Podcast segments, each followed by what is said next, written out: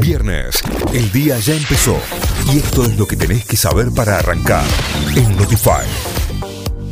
Vamos ahora sí a las noticias. Error en la dosificación de corte de la cocaína es la principal hipótesis. La justicia y el gobierno bonaerense aún no pudieron determinar con qué sustancia se estiró la cocaína de la tragedia, que ya acumula 23 muertos y casi 80 internados. Estiman que la situación está bajo control.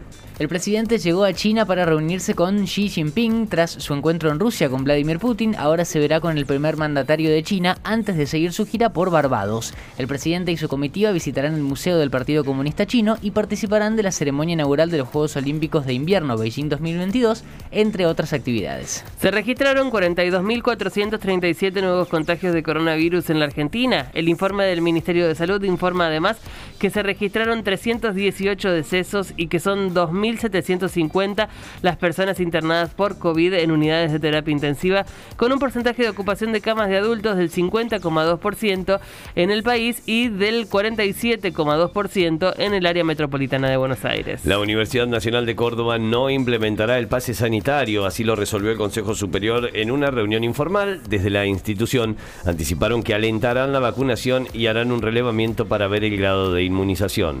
En 2021 Argentina tuvo el tercer mejor año exportador de la historia. Las cifras se desprenden de un informe elaborado por el Instituto Nacional de Estadísticas y Censos, donde se señaló que las cantidades exportadas aumentaron un 12,9% interanual, siendo las manufacturas de origen industrial las de mayor crecimiento, que lo hicieron un 32,9%. Notify, las distintas miradas de la actualidad para que saques tus propias conclusiones. De 6 a 9, Notify, plataforma de noticias.